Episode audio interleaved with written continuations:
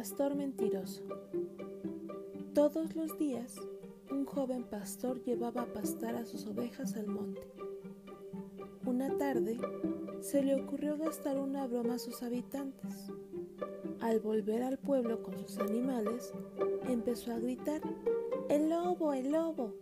Y los buenos pueblerinos salieron a ayudarlo. Pero no había lobo, sino tan solo un chico que no paraba de reír.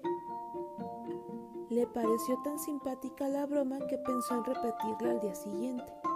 Nuevamente, al grito del muchacho, los vecinos fueron a auxiliarlo, pero una vez más encontraron al jovencito desternillándose por la broma.